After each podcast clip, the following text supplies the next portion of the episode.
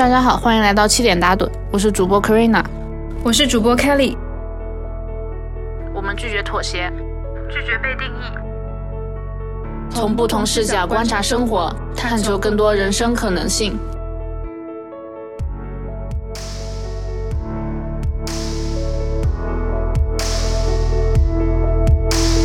七点打盹的听众朋友们，大家好，我是主播 Kelly。我是主播 Karina，欢迎来到七点打盹的第二期节目。本期节目我们主要想要探讨在全球最新上映的《蝙蝠侠》这部电影。这部电影是罗伯特·帕丁森主演的。他曾经说，如果这部电影反响不好的话，他就要下海。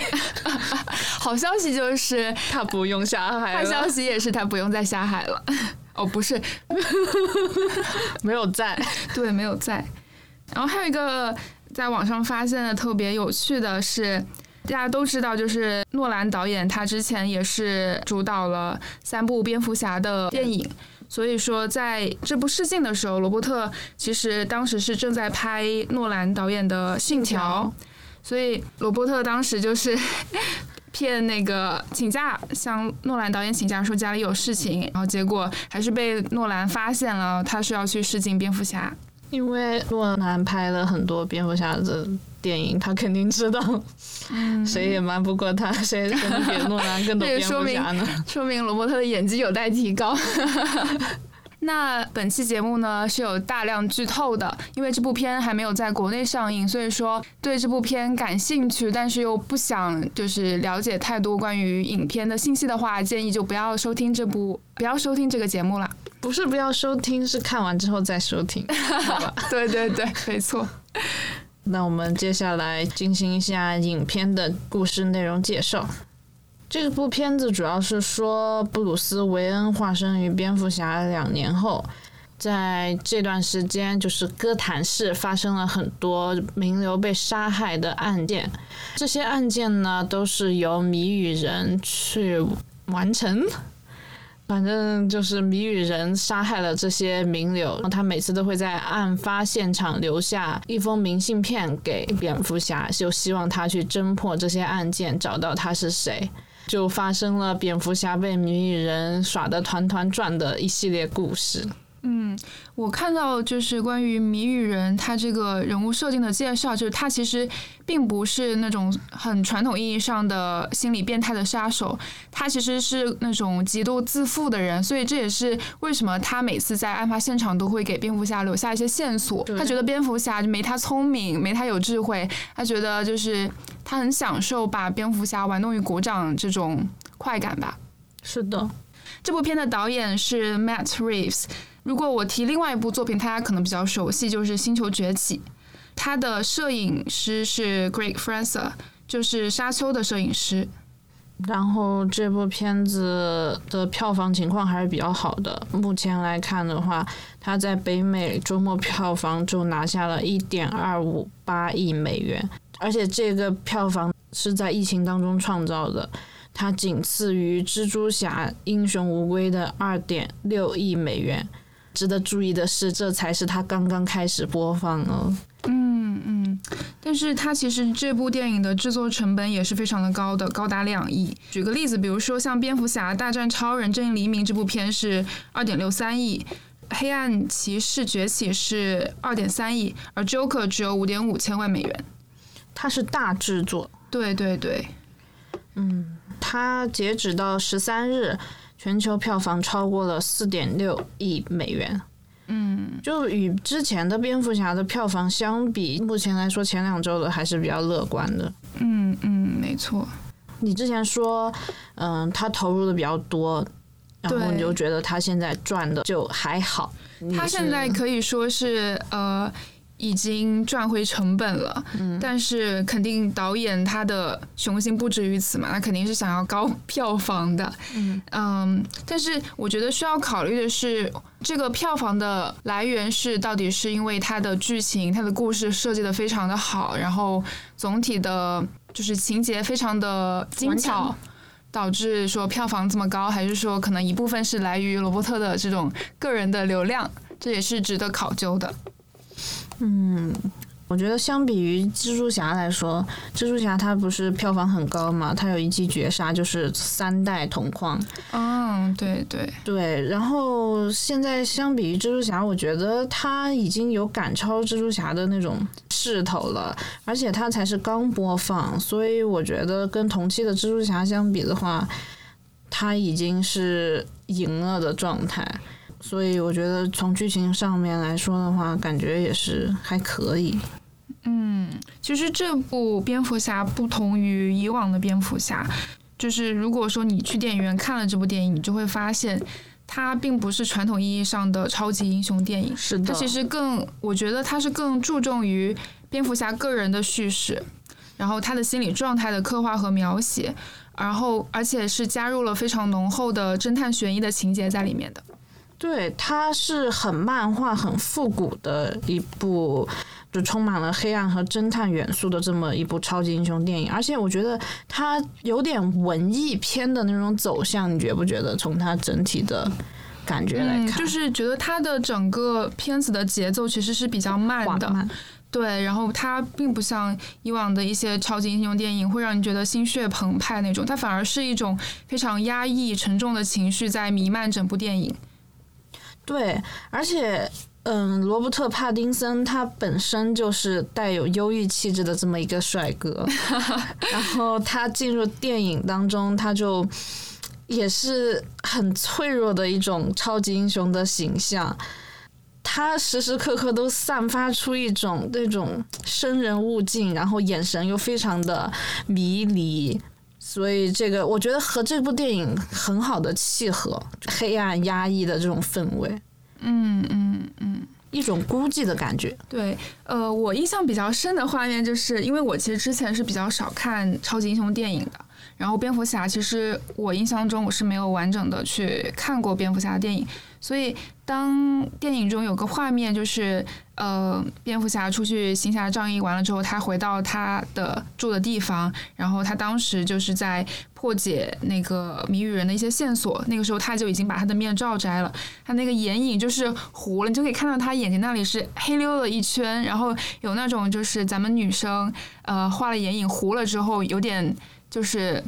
烟熏的那种效果，对，就是乱七八糟的那种感觉。然后我当时在想。为什么会这样子？这个是到底是呃眼影，还是他就是过度熬夜、过度疲惫的一个象征？我当时就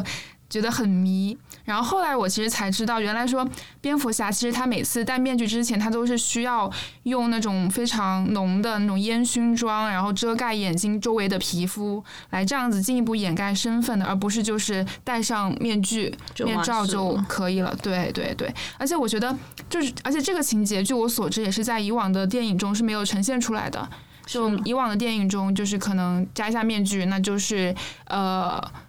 ，Bruce 的。就是真实面貌那个样子，所以说，我觉得他这样子的一种刻意为之的一种手法，其实可能也是在契合蝙蝠侠他嗯那种 hiding in the dark，或者是 I'm the shadow，就是在他电影里面出现一句台词，我觉得是比较契合的。罗伯特·帕丁森他这个演的非常好的地方，就是怎么说呢？这个形象刻画的非常好的地方，就是他。不精致的形象，就他不是完全的游刃有余，经常就是很不体面，大部分时间他都非常脏兮兮、乱糟糟的就回来，这也让大家觉得就是好像更真实了。一个人并不是完美的，嗯，他虽然作为英雄，他也不是一个完美的。嗯，我想补充一点，就是呃，关于那个眼影的事情，我当时其实会有感觉，他那样子的形象就是头发是有点湿的。然后，嗯，然后就是那个烟熏妆花了，然后我觉得那一瞬间他有点像 Joker，我不知道你有没有这样的感觉？哦，对，而且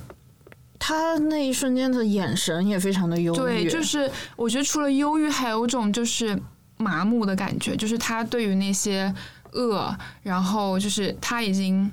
因为经历了太多，要去每天都要去惩恶，这样子。这样的一个环境下，他其实可能已经对这种恶麻木，所以他导致他他在可能看案件的时候，他其实是并没有显露出特别多情绪的。我觉得比起说麻木，应该说是他内心很痛。我觉得他是很痛，看了这些之后。他感觉就是很受伤的状态，我觉得他不是说麻木，他是有点过度被伤害的状态。我觉得呃，他的麻木并不是说他觉得这些事情就是。嗯，司空见惯吗？对，不是这样子，而是他对一些事情有一种无力感，天天都要去处理这样的事情，然后他有可能觉得自己再怎么做，这些恶永远都是驱散不尽的，黑暗永远都存在在那里，所以说我才会觉得他会有一种让人觉得很麻木的感觉。他对于自己就是他的身体，其实已经是一种比较脆弱，然后可能不是很好的状态下了。罗伯特·帕丁森这一这一系列的蝙蝠侠，他的手是缠满了绷带的，凸显出导演的一些细节。我们都知道他没有超级的基因，他也不是来自外星，他只是一个平凡的英雄，很有钱的英雄，所以他就是再坚韧的护甲，他也。他也不能够说保护一介凡人之躯，所以他经常就是会受伤，手上就缠满了绷带，然后整个人很疲惫。导演也没有刻意去掩饰他的疲惫，他并不是一个每天都精神抖擞的这么一个英雄，他而是就是会累、会疲惫，然后会受伤的这么一个英雄的形象。他回家之后，我们就可以看到他眼影。花了，手上全是绷带，身上一堆伤痕，就是英雄。他回家之后，他也是状态也是就跟大家九九六之后的一样疲惫。嗯，对他其实就是把把另外一面的，我觉得就是把英雄的另外一面展现出来。因为你英雄他并不是受了伤也不会痛的人，是的，就是他其实肩负着更大更大的责任。是的。然后这部片子其实还挺长的，对，三个小时呢。你其中有睡着吗？有，睡着几次？我不记得几次了，反正可能我觉得可能有两到三次，因为我我在看电影过程中到后半期，我一直是属于那种朦胧的状态。我是中间睡着了有两次。每次半小时啊！你能睡那么久？就加起来，我觉得我可能睡了个一个小时左右。这部片子三个小时，我可能睡了一个小时。但但听众肯定会觉得你都睡着了，你为什么要跟我们来讲这部片子？你看到了什么？就是就算都睡着了，但是我还是觉得这是一部很好的片子，就证明这部片子真的很好。你这个你这个这个逻辑有问题。我我都睡了，但是我还是愿意推荐它，就证明这个片子真的是不错。睡着你还是觉得不错的一部片子。你的逻辑说服不了我。但是我我的感受是，即使我睡着，但是我并没有觉得我遗漏这部片什么信息。呃，我我得说一下为什么睡着。首先，我去电影院之前我跑错电影院了，所以我睡着是因为一部分原因是因为疲惫，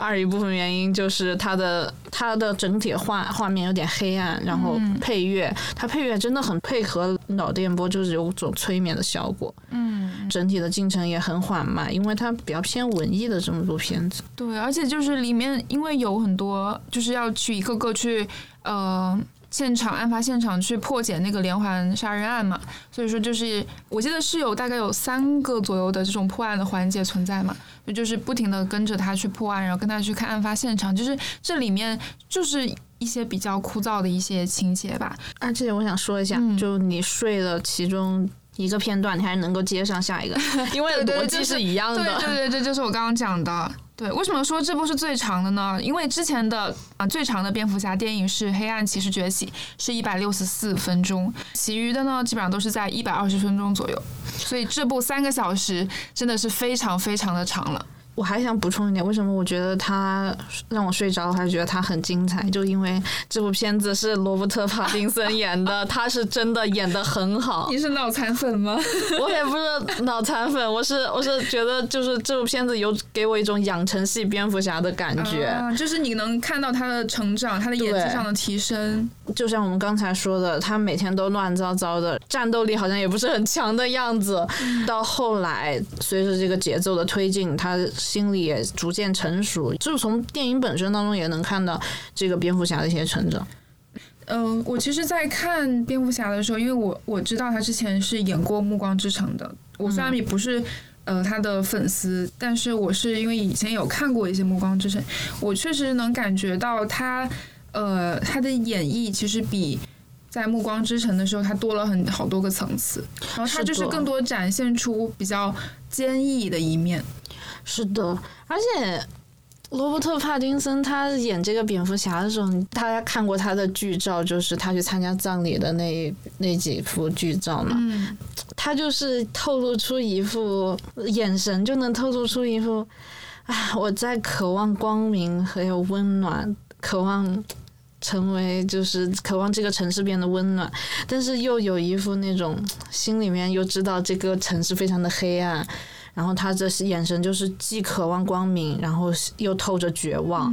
站在站在那里就是像一个就等着别人把他拉出泥潭，但是没有人可以救他，他又没办法很好的救自己，但他又得救这个城市的一种纠结感。对，我觉得他的眼神中就是还有另外一丝意味，就是悲悯的情绪。是的。你不觉得他有一脸我要跟这个歌坛共生死的一脸寡相吗？就是那种寡妇的气质。我其实觉得他之所以要留在歌坛是继续惩恶，我觉得更多的是一份责任，然后以及就是以及他人对于他的一个期待，期待。对，就是像我印象中比较深的那个，就是有一位女官员，她在见到 Bruce 的时候跟他讲了一声。You really could be doing more for the city。嗯，就是这句话让我觉得他人的期许有时候其实是真的是一种负担。压力。对，就是对压力，一个很沉重的压力。因为你看，歌坛是已经是这么腐败不堪、这么肮脏、这么黑暗的一个社会了。就是你通过电影画面，你你明确能感觉到这个世界不会更好了。就像里面的谜语人 Riddle Riddleless，还有猫女他们的看法，我们觉得这个世界不会改变了，这个世界就是这么烂，发烂发臭。是的，对，然后就是你会觉得，那为什么蝙蝠侠要去承担这个拯救哥谭市的任务呢？我觉得布鲁斯他更像是一个造梦者，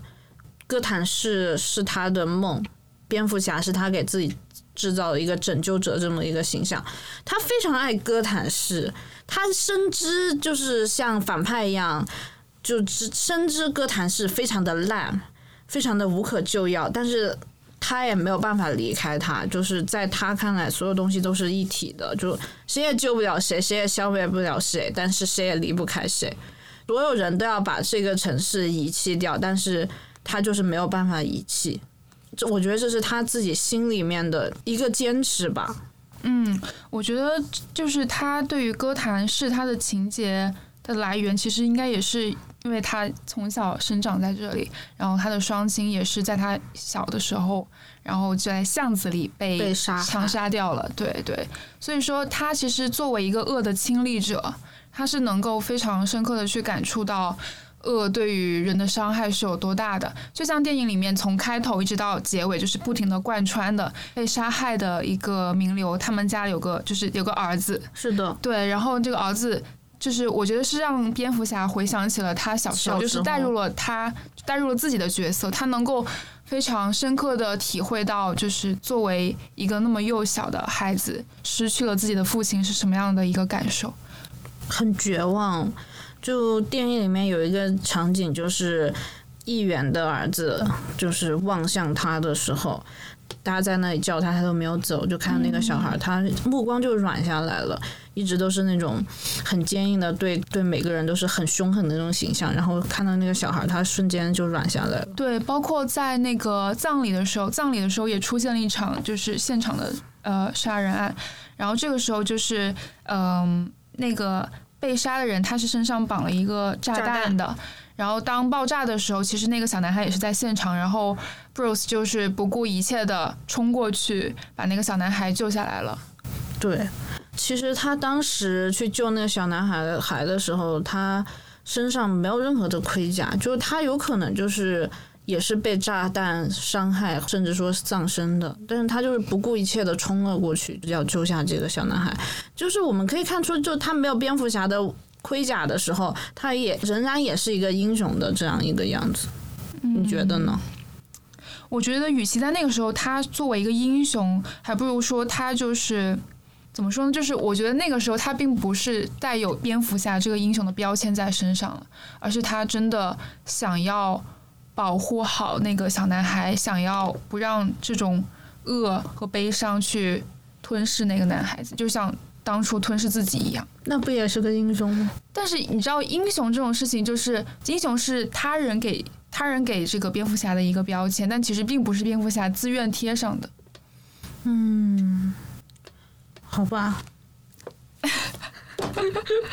因为我觉得，就是他那一瞬间还是为了，还是愿意舍己为人的话，我觉得就是一个英雄，就是、啊，差不多就这样吧。嗯，而且帕丁森他演的这个蝙蝠侠，我们就称他为帕扁。帕扁的眼神，我觉得非常有戏。嗯，就他眼神是那种闪闪的、有泪光的那种感觉，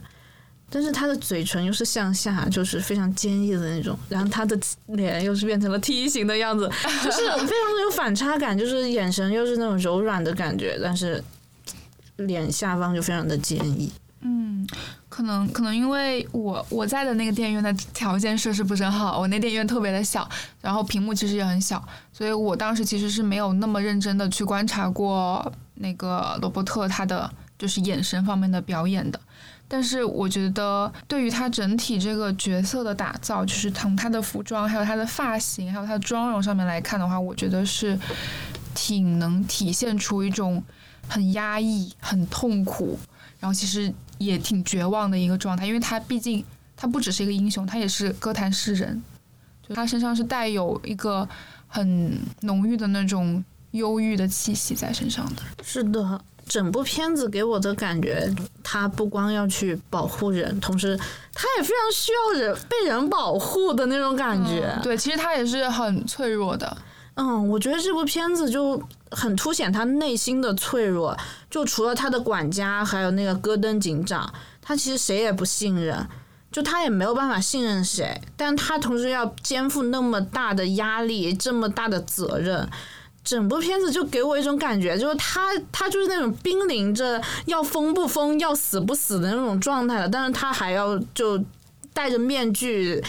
去救人。他其实一开始，嗯嗯，影片当中嘛，一开始的这个剧情是他忍不住要去复仇，嗯，我就要打你，我就我就要我就要怎么怎么样。但是后面他经历了很多事情之后，他把那个绳索砍断，掉入洪水之中去救人，就他宁愿牺牲自己去救别人，而不是内心一直想着复仇，就感觉他成长了。从影片开始到最后，他其实是有一个自我挣扎的一个过程在里面的。他一方面他自己也有自己的痛苦，他失去双亲的痛苦，然后他作为蝙蝠侠要兼任那么多重任和期待这种压力在这里。然后另外一方面，到最后的时候，我印象比较深就是他和猫女分道扬镳的时候，猫女她明显的展露出她对这个世界的不屑，她想要离开这个鬼地方，她觉得这个世界没救了。嗯，但是 Bruce 他他就是他深刻的了解到这个责任是他需要承担的，如果他不去做，那可能就没有人人会去，做没有人会去拯救哥谭市，没有人会再去嗯将这个分崩离析的社会再拼凑起来。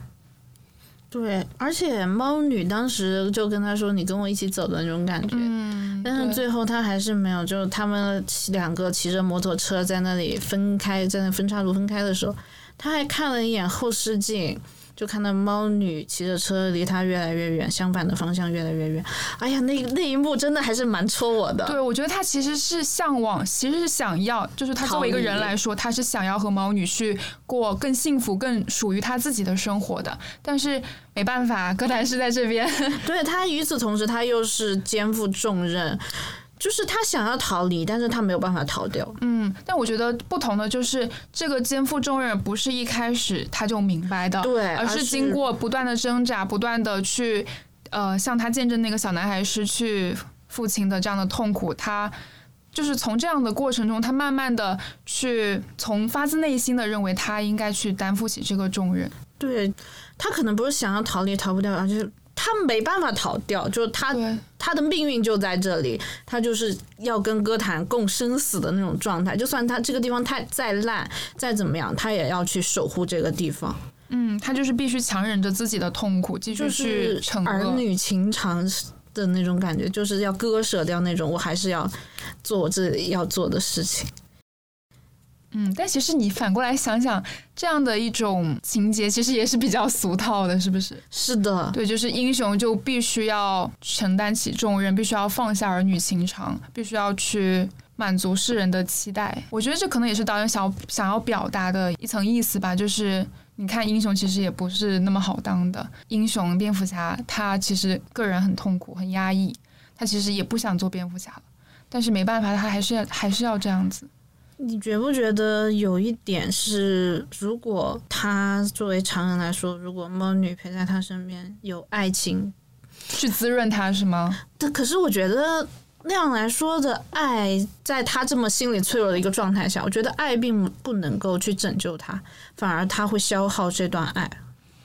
嗯，这个可能性也是存在的。其实我觉得，如果说你让猫女去扮演一个蝙蝠侠的拯救者这个角色的话，其实。目前来说，应该也还没有强大到那个程度吧。对，就猫女，我觉得她可能设定上其实就是带有一点自私的。是的，而且你不觉得蝙蝠侠除了他自己拯救自己之外，其实没有人能够拯拯救他，因为他不信任任何人。嗯，其实我觉得连他自己也不能够拯救自己，对，他只能说尽力的去消化那份痛苦。所以我很期待后面的剧情，就是这部片子之后的剧情会怎么样变化。我觉得蝙蝠侠就是已经精神状态就是模恍恍惚惚了，就稍微有点坚定了，但是实际上还是非常恍惚。就他后面能够如何的去坚定自己，继续去当一个超级英雄，他如何能够坚定自己的这份。希望呢？我是对这个抱有不乐观的情绪的，因为你看歌坛是他的罪与恶依然存在，然后社会上的人就像 Riddles 一样，他们对于社会这种将会有所改变的信念是不断的瓦解的，猜疑以及厌恶这样的情绪是不断壮大。然后像 Riddles，他后面就是想要通过洪水来毁灭整座城市，这样的想法也在蔓延。所以说，在这样一种的阴霾笼罩之下。就感觉蝙蝠侠还有那些女政客，还有那些警官，他们的其实努力其实显得特别的渺小和无力，而且特别突然。对，就是一种无力感。你其实做什么都没有办法，没有办法彻底改变这座城市。就无力感，应该是我认为导演在这部电影中不断去强调和渲染的一个事情。就看似蝙蝠侠最后是留下来拯救这个城市，但是。他这样一点微弱的光芒，因为你可以看出来他其实很疲惫了。他这样的微弱的光芒能够持续燃烧多久呢？以及他会不会最后身心没有办法再承受这样的压力的时候，他就会被黑暗吞没？这部片子整体非常的沉闷，然后蝙蝠侠一出场就能要死不活的状态，但是到最后他能够抛弃掉，也不是抛弃，能够割舍掉与猫女的感情，没有走，而且就是最后他割掉自己的那个绳索。就是掉下洪掉在洪水之中去拯救众人，他有一点预示，就是虽然蝙蝠侠也很脆弱，但是我觉得他在不断的去重构他自己。你感觉他不行了，但他好像振作振作，他又可以。我觉得是不是这种苟延残喘的 苟延残喘、苟延残喘的感觉持续到最后啊，持续到他老的那一天。但是我觉得这样的心理状态和。就是身体状态是没有办法持续很长一段时间的，就是对于他来说是一个非常大的内耗。这也就是为什么我不相信歌坛是会变得更好，我不相信蝙蝠侠他们一众人的努力能够说去让这个城市稍微好一点，稍微出现一些希望的曙光。我觉得这个对我来说是一个不太现实的东西。导演他在这部片里面就是想要表达一种无力感，可是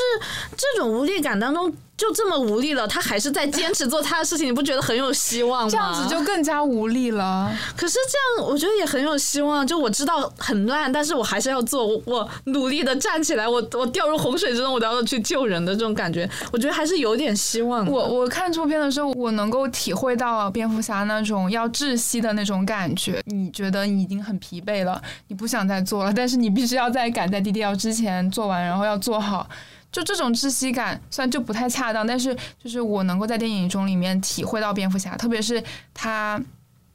嗯，最后要跳入那个洪水里救人，然后要把那些人从那个废墟里拉出来，然后告诉他们说你去呃往这边走，然后去避难或者什么，或者是他参与救援，然后不停的飞来飞去那样子。你确实感觉他是在尽自己的努力去重建这个城市吧，就是确实是有那么一点希望在的。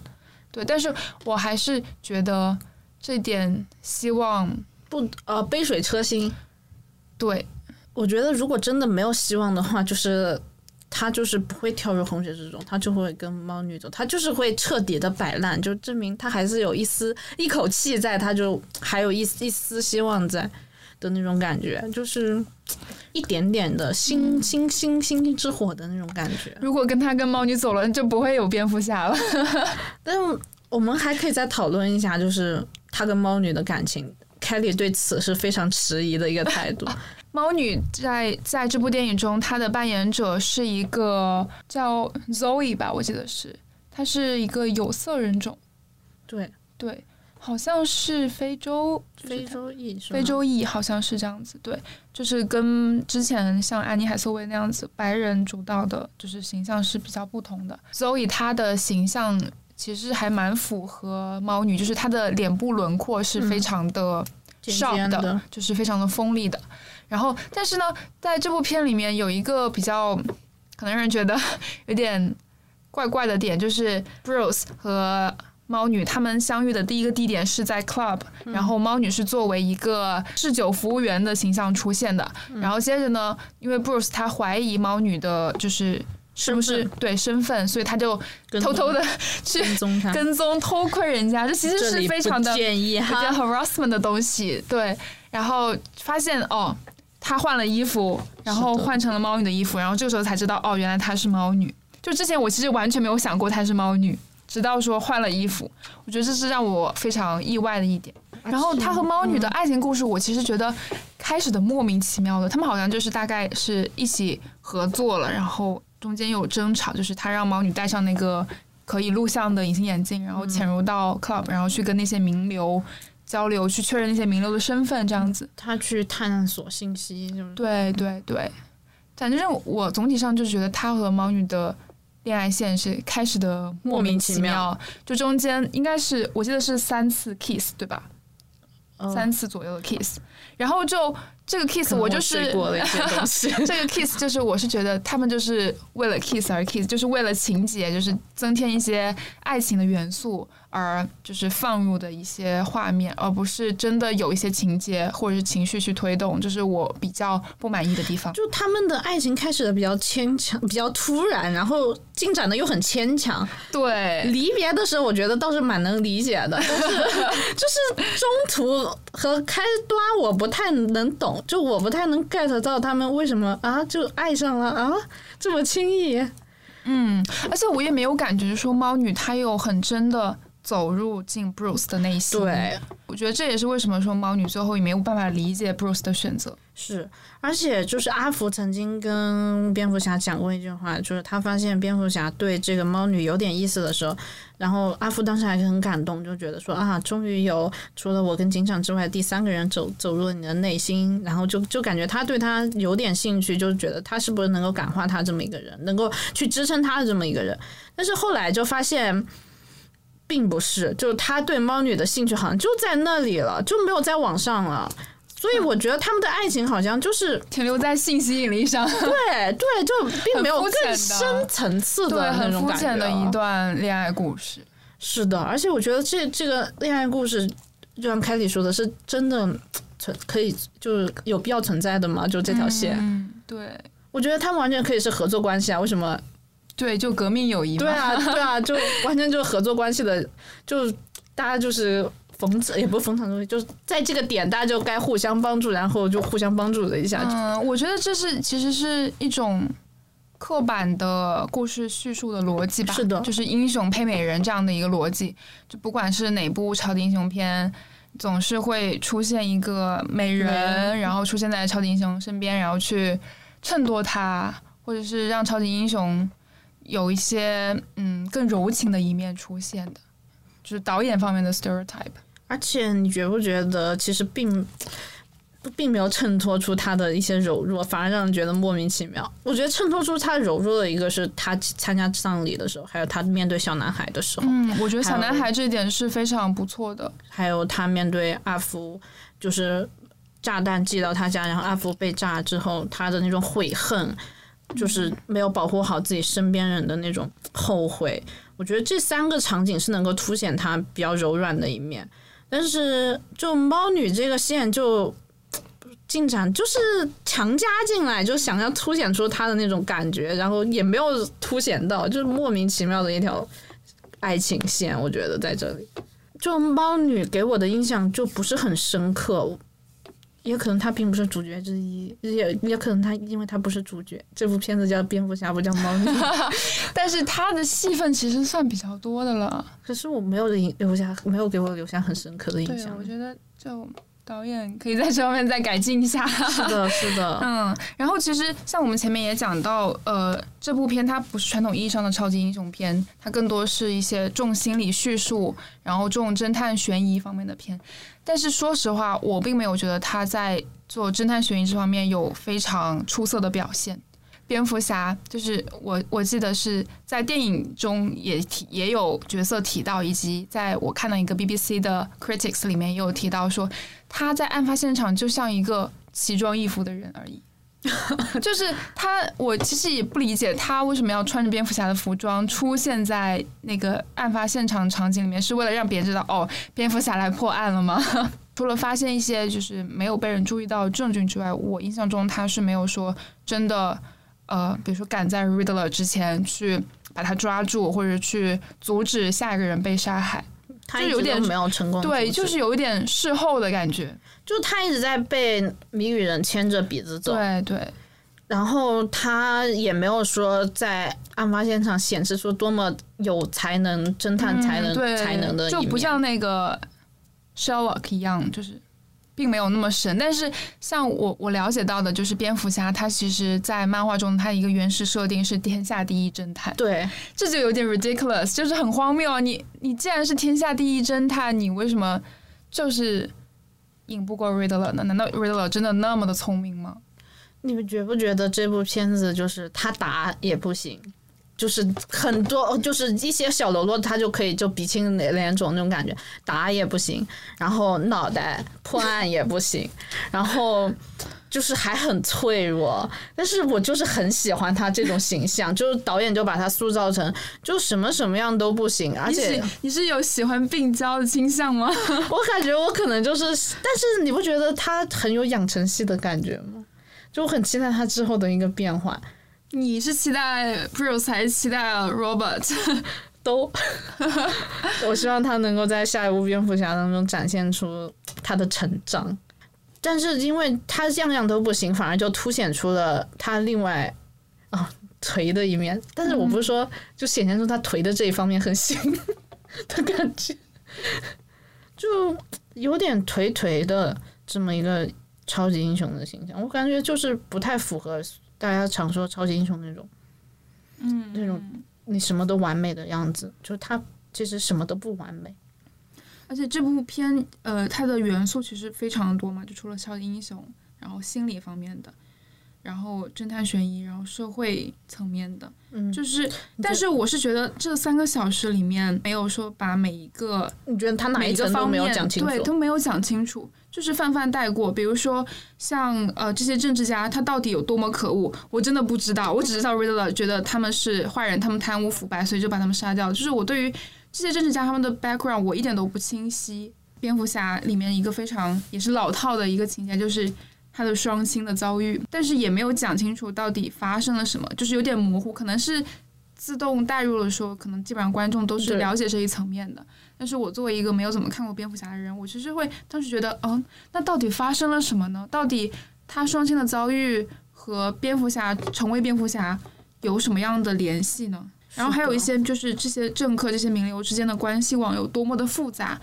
多么的黑暗，也没有交代清楚。因为我觉得这是非常重要的一个方面，这也是为什么那些反社会分子 Riddler 他们要去杀政客，要去杀名流，是因为他们。认为就是社会之所以烂到这个程度，或者说，嗯，他们之所以成为被社会认为是渣子的这样的角色，其实都是因为悬殊的贫富差距、底层人的尊严被践踏，然后导致，就是我觉得这里面其实是有一个心理动机在的，但是他没有把心理动机以及心理动机背后的原因去解释清楚。有点像小时候老师希望你写出一篇优秀范文，然后让你把所有的元素都加进去，什么华丽的词藻，然后什么成语的运用，然后什么歇后语，全部噼噼里啪啦往里面一加，但是结果你全部加上去，但你没有侧重点，信息很多很丰富，但是三个小时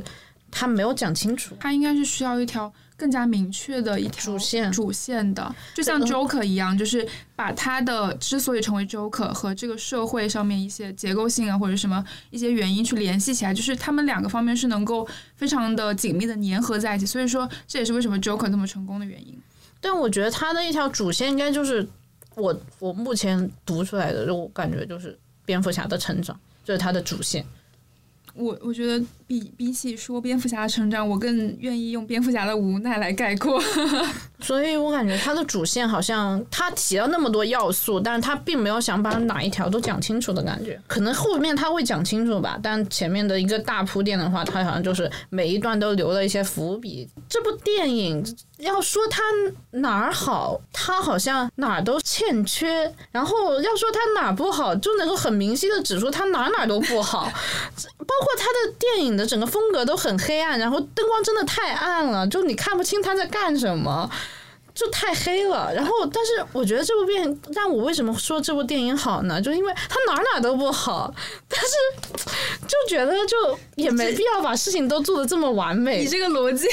你这个逻辑我有点 你你又 get 不到了。对，因因为你说说你觉得你知道这部片哪哪其实都不太好，但是你就是因为它哪哪都不太好，你觉得嗯，其实不完美的东西也是好的。对，就我觉得不完美的东西。它也有它存在的价值，就不完美的东西，它它也挺好的，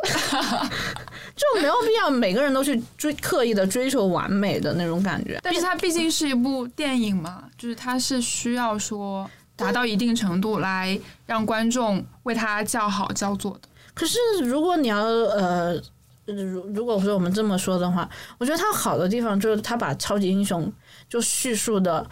很让人能够共情，就他把另外一面展现出来，对，就能够这是他的一个突破，对，就能够感觉你能够触碰到这个人，并不是说他高高在上，就跟我我认为这部电影一样，就是他并不是什么都完美，他并不是哪都好，所以你能够触碰到他，让你觉得你对超级英雄有种保护欲的感觉，你有感知到吗？我就甚至看电影的时候，我都觉得天呐，你们不要再伤害他了，他只是一个可怜的。只是一个没有 没有没有爸爸妈妈的孩子，他只是一个可怜的大富翁而已。他做错了什么呢？我我今天看到那个呃网上的笑话，就是那种漫画笑话，特别好笑。有一个人应该是一个角色吧，然后在和蝙蝠侠对话啊。蝙蝠侠说：“哦，我有钱，我有我还帅，然后我还还是超级英雄。”然后对方说：“但是你没有爸爸妈妈。”然后蝙蝠侠就 痛哭流泪。就看那么多蝙蝠侠电影之后，觉得比较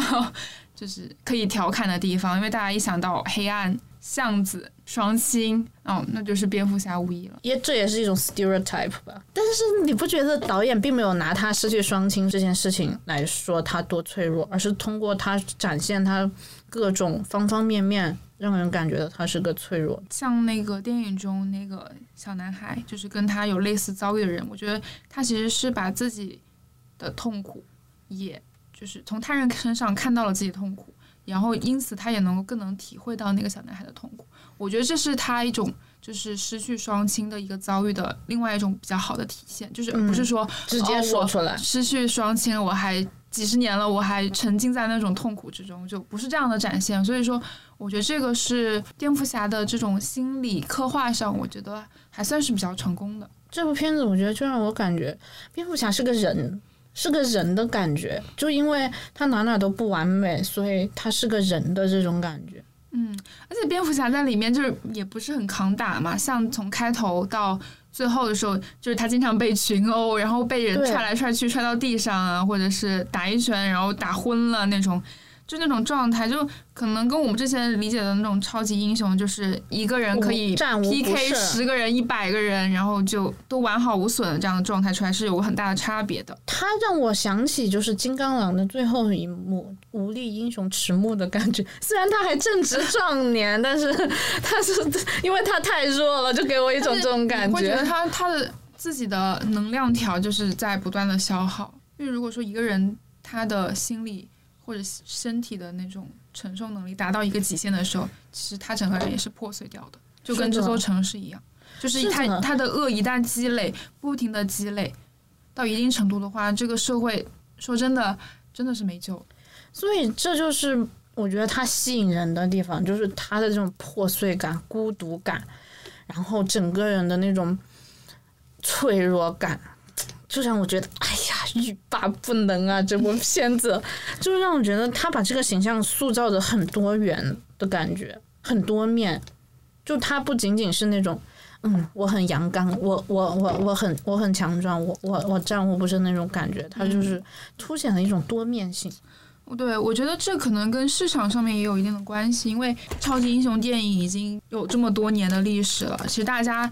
都已经开始厌倦这种超级英雄这种战无不胜、无所不能的形象。就是为什么近几年，呃，这种反派角色的电影能够更加受到欢迎的，我觉得是跟这个是有一定联系的。所以这也是我认为导演他可能另辟蹊径，从这样一种呃脆弱、无力、绝望的一种视角来向我们展现不同、不一样的一个蝙蝠侠的一个原因。就让他的生活就是让人理解，更让人理解的感觉。而且，如果拿这部片子跟小蜘蛛比的话，你觉得呢？就是小蜘蛛，我觉得它是很传统的一个超级英雄的叙述的手法。其实我 像我之前说的，我不是超级英雄的 big fans，所以其实蝙蝠侠和 蜘蛛侠我其实都没没怎么看过，我就是会去看一些那种嗯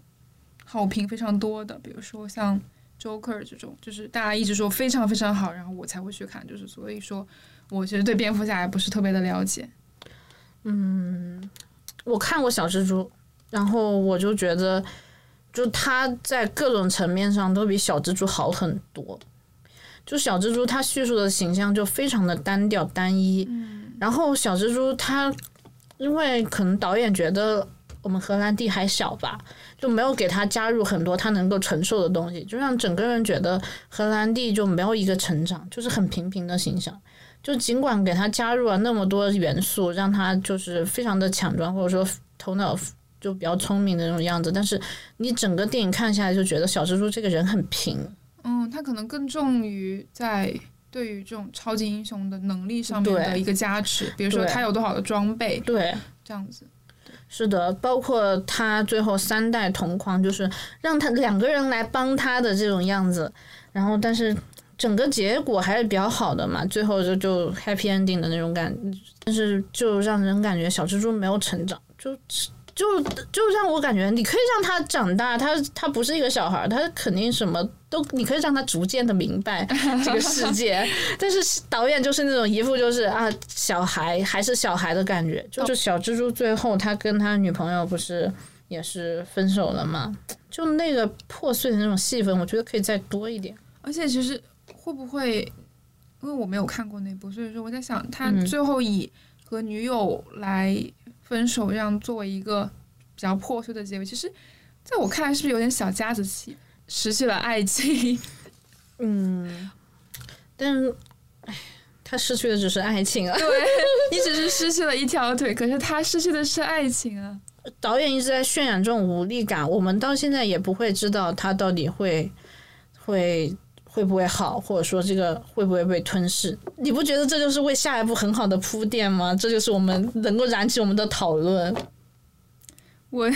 因为我已经绝望了，但我还是很期待下一步，就算我知道他会，我我知道你的意思，但是嗯我知道他那种绝望的情绪之后，我其实希望不会有下一步。我希望蝙蝠侠不要再这么去内耗自己了，我会觉得是种痛苦是吗？对对，你要真的真的发疯，我要看你什么时候真的发疯的那种，有这种猎奇心理。你要看到蝙蝠侠变成 Joker 吗？我想看到你你真的不行，是哪个时候真的不行？到现在呢，我们其实已经聊了非常多关于我们对于蝙蝠侠这部新电影的一些观感和看法，然后也从嗯剧情，然后人物，然后以及我们对于就是黑暗罪恶这种理解来讨论了一下这部电影。所以说今天的节目就到这里啦。嗯，最后我们节目的片尾曲，我想放的是吴青峰的《太空》这首歌，就大家听了这首歌就能够体会到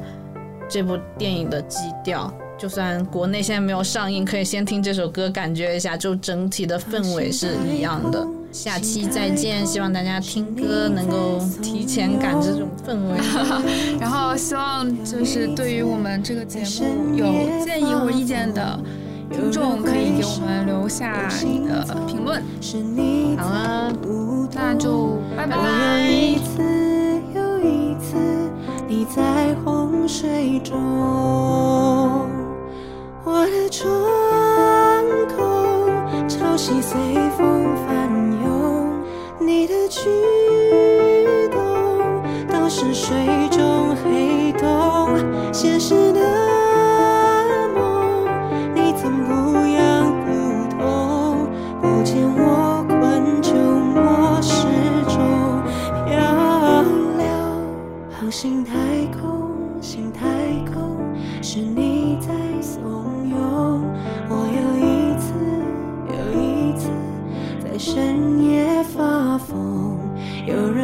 手，有行踪，是你在